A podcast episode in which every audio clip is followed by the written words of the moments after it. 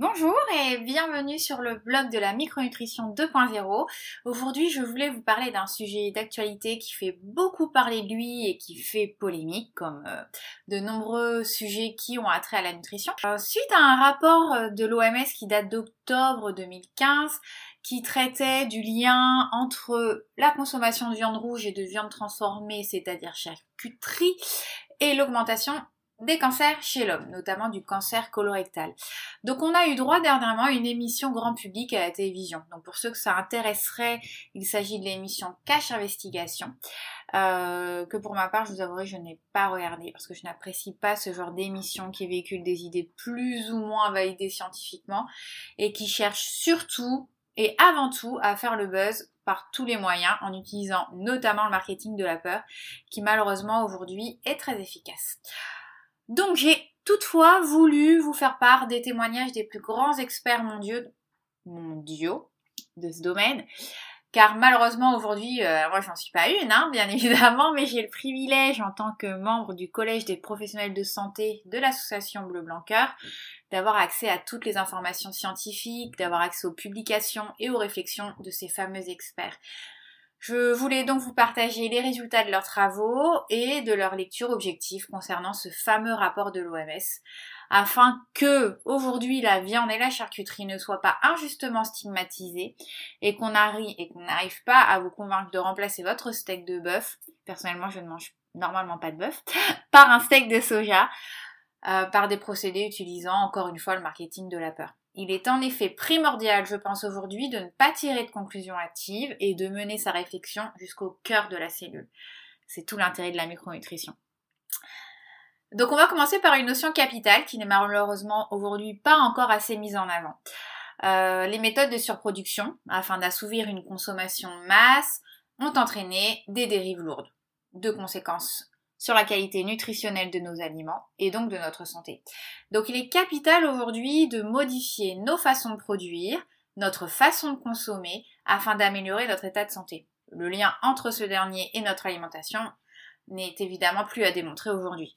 Donc à ce titre, le PNNS a été mis en place donc il y a un site euh, grand public et un site professionnel sur internet que je vous invite à aller visiter et découvrir. Euh, mais je pense que vous avez tous entendu parler de, ce fameux PNNS. Il a été également mis en place, et peut-être que là je vais vous apprendre quelque chose, un équivalent au PNNS, mais pour les animaux. Donc ce fameux PNNS des animaux, il a été créé par le groupe fondateur de Bleu Blanc et il met en évidence l'impact de la nutrition des animaux sur la santé de l'homme. Donc en gros, nos animaux doivent être bien nourris, ils doivent bien manger pour que, une fois qu'ils se retrouveront dans nos assiettes, ils n'aient pas d'effet négatif sur notre propre santé. Voilà donc un lien qui est capital et une triade importante composée par notre santé, la santé des animaux et la santé de nos sols. Euh, juste un petit rappel, l'association Bleu Blanc Cœur dont je fais euh, partie aujourd'hui, assure une alimentation variée et équilibrée des animaux d'élevage afin que ces derniers puissent produire des produits alimentaires de meilleure qualité nutritionnelle, avec un point d'honneur à apporter suffisamment d'oméga 3, mais aussi des vitamines, des polyphénols. Donc cette association, elle s'appuie sur une assise scientifique qui est solide. À leur actif, ils ont plus de 300 publications scientifiques et ils ont mené euh, plus de 5 études cliniques et ils se basent sur des cahiers des charges qui sont validés par leur équipe en interne, mais également par des organismes de contrôle indépendants. Alors, pourquoi et comment la consommation, et je vais tout de suite euh, préciser ce terme, on parle de surconsommation, précisons ce terme vraiment dès maintenant. Donc cette surconsommation de viande rouge et de charcuterie pourrait être en cause dans l'apparition des cancers colorectaux principalement. Donc il y a trois facteurs qui ont été révélés par l'INRA de Toulouse et notamment par le docteur Fabrice Pierre. Euh, je pense que vous avez déjà entendu parler de deux familles de composés qui ont finalement aujourd'hui un rôle mineur dans ces processus de cancérogenèse. On a d'une part les amines aromatiques hétérocycliques, les fameux AAH, qui sont des produits qui sont issus de la cuisson à haute température des viandes, donc notamment lorsqu'on utilise le barbecue. En gros, quand vous faites trop griller vos viandes et que vous avez un dépôt noir qui se crée sur, euh, sur vos viandes. Euh, ça, c'est la première famille. La seconde famille, ce sont les sels N-nitrosés, les NOCS, qu'on retrouve notamment dans les additifs des charcuteries. Donc, bien évidemment, on pense viande rouge, charcuterie égale cancer. Finalement, on s'est rendu compte que ces deux familles n'avaient que des qu'un rôle mineur et participaient de, manière vraiment euh, euh, finalement restreinte dans les, processus de cancérogenèse. Alors le, grand coupable aujourd'hui, et je pense que vous allez être surpris, euh, il se trouve au cœur de la cellule et donc aussi au cœur du problème. Il a été et il est toujours considéré comme un allié cher et ce à juste titre parce qu'il est indispensable à la vie, notamment dans tout ce qui est mécanisme de respiration cellulaire, c'est le fer héminique. Euh, il est présent dans la myoglobine et dans l'hémoglobine. Donc en effet, le fer héminique a la capacité d'induire la formation de composés qui sont cytotoxiques et génotoxiques pour les cellules épithéliales coliques, donc les fameuses cellules de la muqueuse colique. Ces composés cytotoxiques et génotoxiques sont des alcénales et en fait ils sont issus de la peroxydation des acides gras polyinsaturés. En fait, ces, ces alcénales, ils vont induire une sélection des cellules qui sont pré-néoplasiques au détriment des cellules normales. On rentre donc dans euh, euh, la promotion de la carcinogenèse et les cellules normales vont, elles, ne pas euh, pouvoir survivre à la présence des alcénales, elles vont rentrer en apoptose, donc en mort cellulaire, alors que les cellules pré-néoplasiques ont un matériel génétique qui leur permettent de résister aux alcénales. Donc, voilà le grand coupable, le grand responsable, le fer. Mais encore une fois, tout est une histoire d'équilibre. Le fer est indispensable à la vie et comme n'importe quel micronutriment, toute une histoire de dosage. Un micronutriment pris en excès peut bien évidemment avoir des effets délétères, toxiques, voire mortels. Donc il ne faut pas euh, mettre en place des, conduites excessives qui viseraient à supprimer euh, le fer héminique et donc les protéines animales de notre alimentation, ça serait complètement absurde. Alors maintenant qu'on sait, euh, qu'on connaît l'agent responsable de la carcinogenèse, qu'on connaît son mécanisme d'action, vous allez me demander, mais est-ce qu'il est possible de limiter son action et de mettre en place éventuellement une prévention nutritionnelle? Alors la réponse est oui. Il y a des solutions. de nombreuses études ont prouvé que un ajout de calcium va permettre de chélater le fer héminique. Chélater, ça veut dire tout simplement, en gros, inactiver le fer, l'empêcher d'avoir cet effet promoteur sur la peroxydation des lipides. D'autre part, on a aussi prouvé, par de nombreuses études, que les antioxydants vont avoir également cette capacité à limiter ce phénomène de peroxydation et donc de protéger les cellules épithéliales de l'attaque des radicaux libres. Donc en gros, on peut tous faire la conclusion que pour limiter les effets du fer héminique contenu dans la viande rouge, il suffit d'améliorer d'une part notre statut en antioxydant, en proposant euh, aux patients qui va consommer euh, de la viande rouge de manière raisonnée, d'accompagner cette consommation de viande rouge d'aliments pro qui sont pourvoyeurs d'antioxydants, comme les légumes et les fruits, et aussi de consommer des produits laitiers qui sont riches en calcium. Donc finalement, une consommation raisonnée de viande rouge réalisée dans le cadre d'une alimentation riche en légumes, riche en fruits, en produits laitiers, n'aura donc pas d'effet négatif sur notre santé. Alors, on estime que les recommandations nutritionnelles ne sont malheureusement pas forcément suivies à la lettre par toute euh, la population euh, pour des raisons euh, parfois économiques, sociales. Et donc on a décidé de mettre en place une autre méthode qui va permettre de limiter l'effet promoteur cancérigène de, du fer héminique, tout simplement en travaillant sur les procédés de fabrication des produits carnés et en enrichissant ces produits en antioxydants, notamment en vitamine E, qui est une vitamine liposoluble. du coup, on va attacher une importance particulière à la qualité de l'alimentation des animaux d'élevage, en leur assurant une alimentation diversifiée, associant des herbes, mais aussi du lin, du blé, de l'orge, et non pas uniquement une alimentation basée sur le soja et le maïs, comme il est très très très fréquent dans les modes de production et d'élevage actuels. Donc, vous l'aurez compris, toutes les viandes ne se valent pas, toutes les viandes n'ont pas la même qualité nutritionnelle, et donc l'effet d'une viande, en fonction de la manière dont l'animal aura été nourri ne sera pas le même sur notre santé. Voilà pour ce premier point.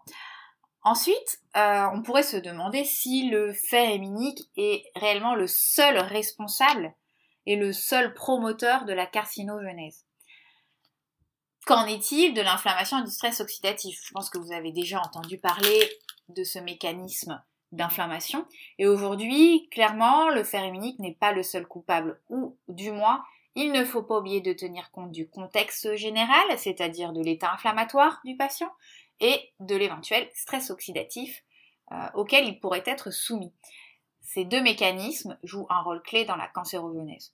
Donc, il y a une importance capitale aujourd'hui à contrôler non seulement l'inflammation dite de bas grade, en s'assurant, donc on a des techniques hein, quand même qui sont bien étudiées et bien validées, en s'assurant d'un bon équilibre de la balance oméga 6 oméga 3, d'une part en contrôlant les apports en oméga 6, mais surtout en augmentant les apports en oméga 3 qui permettent la synthèse de médiateurs cellulaires qui sont anti-inflammatoires.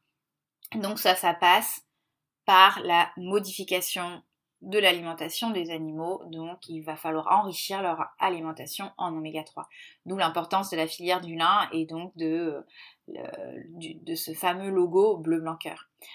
Il va falloir également augmenter les apports en fibres et diminuer l'apport en sucre rapide, euh, qui est euh, cet apport euh, excédentaire et responsable d'une inflammation de En ce qui concerne le stress oxydant, il va bien évidemment falloir le contrôler et faire en sorte d'apporter suffisamment d'antioxydants par le biais de molécules hydrosolubles, comme par exemple les polyphénols, mais aussi de molécules liposolubles, comme la vitamine E. Le stress oxydatif est un puissant inducteur de l'inflammation et ces deux phénomènes s'auto-entretenant et faisant le lit un peu des processus de cancérogenèse. Pour conclure euh, sur ce rapport de l'OMS, donc si on revient sur les faits, ce fameux rapport de l'OMS, qui a donc fait l'objet de, cette émission euh, grand public à la télévision, il a mis en évidence un risque d'augmentation pour une population faible, et je tiens vraiment à euh, insister sur ce degré d'intensité, faible, mais effectivement scientifiquement établi et non pas un danger pour un individu d'apparition du cancer colorectal. C'est important de faire la différence. Ce risque d'augmentation, pour vous parler et vous donner des chiffres, il est de 18% par tranche d'augmentation de 50 grammes de charcuterie par jour et de 17% par tranche d'augmentation de 100 grammes de viande rouge par jour. Donc déjà, on se rend compte que euh, le risque est plus important avec la charcuterie qu'avec la viande rouge. Je tiens quand même toutefois à vous préciser que depuis plus de 30 ans, finalement, on s'est rendu compte qu'en France, la consommation de viande n'a pas cessé de diminuer, alors que l'incidence du cancer colorectal, elle, n'a pas été modifiée, elle n'a pas diminué non plus. Chose à laquelle on aurait pu s'attendre si le lien était aussi évident entre cancer et consommation de viande rouge. À ce titre, juste pour vous donner euh, quelques moyens de euh, comparaison. Le tabac, à partir de 10 cigarettes par jour, il augmente lui de 250% le risque de cancer du poumon chez le fumeur. On parle ici donc bien d'un réel rangé, d'un réel non, non, d'un réel danger et non plus d'un risque. Les sodas, pour ne pas citer de marque en particulier, augmentent eux le risque de diabète de plus de 20% si on consomme en moyenne environ 330 ml par jour, donc c'est l'équivalent d'une canette de d'une boisson gazeuse que vous connaissez sans doute tous très bien. Donc comparativement, au niveau de l'individu, l'augmentation du risque d'être diagnostiqué positivement pour un cancer colorectal est finalement insignifiante. On passe de 3,5% à environ 4%.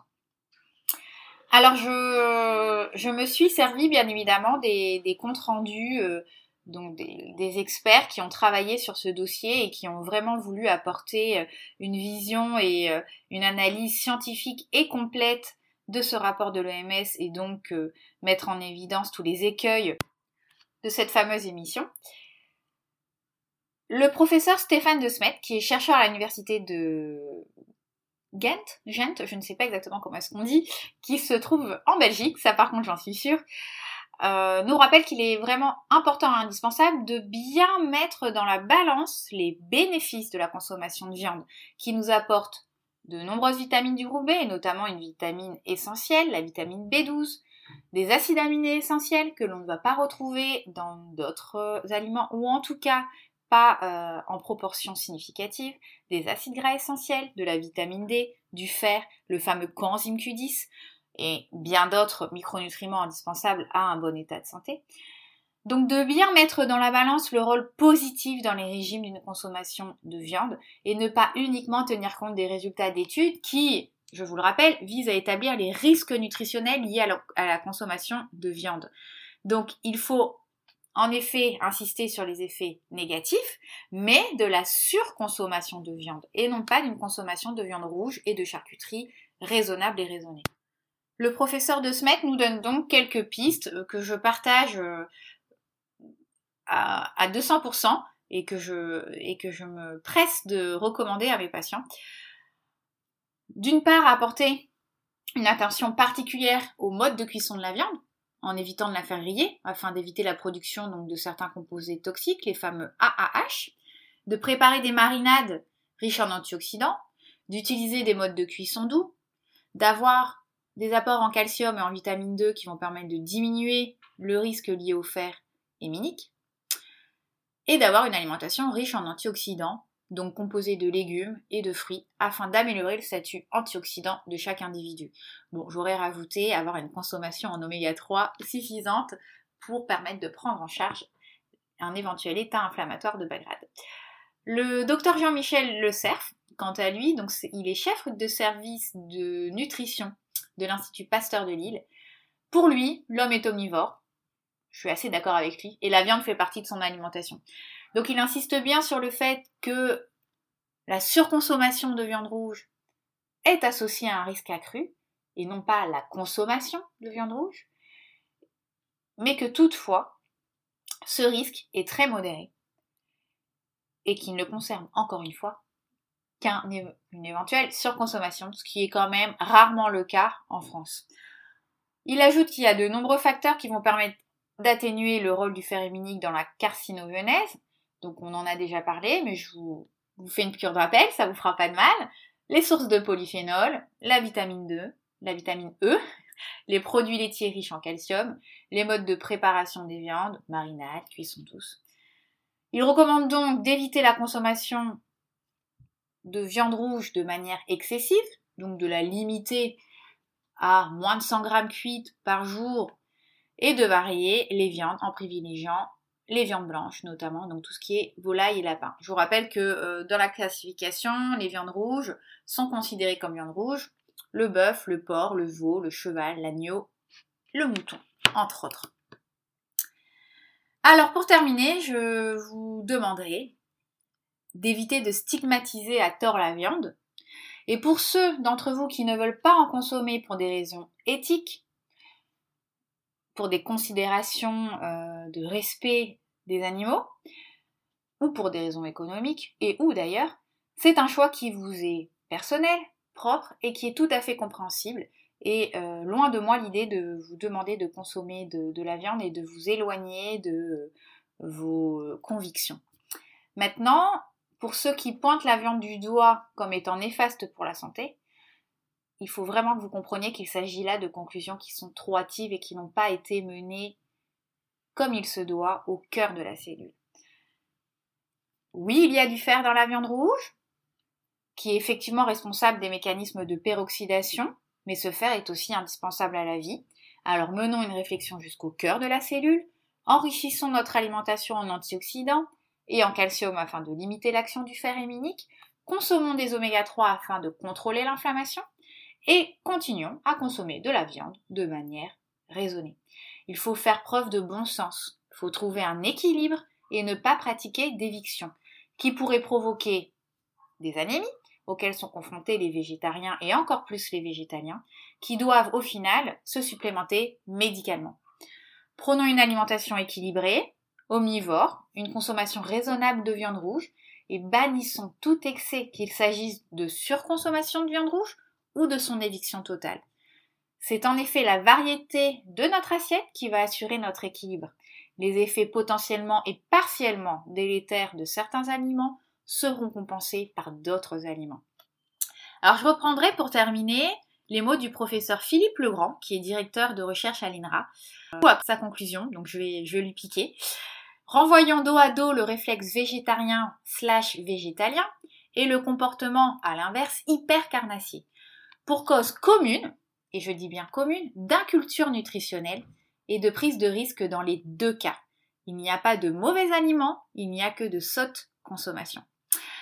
Sur ce, je vous invite pour euh, aller un peu plus loin à lire l'article de Fabrice Pierre, qui est donc euh, ce chercheur à l'INRA, qui est expert du thème viande des cancers à l'OMS, euh, qui vous propose et qui met en évidence certaines mesures préventives nutritionnelles. Voilà. je vous retrouve sur le blog de la micronutrition 2.0 tous les vendredis, mais aussi toute la semaine pour pouvoir euh, discuter et échanger ensemble euh, autour des, sujets que, je traite euh, au travers de, de mes posts. Je vous souhaite une excellente journée et je vous retrouve très bientôt sur le blog de la micronutrition 2.0. À votre santé!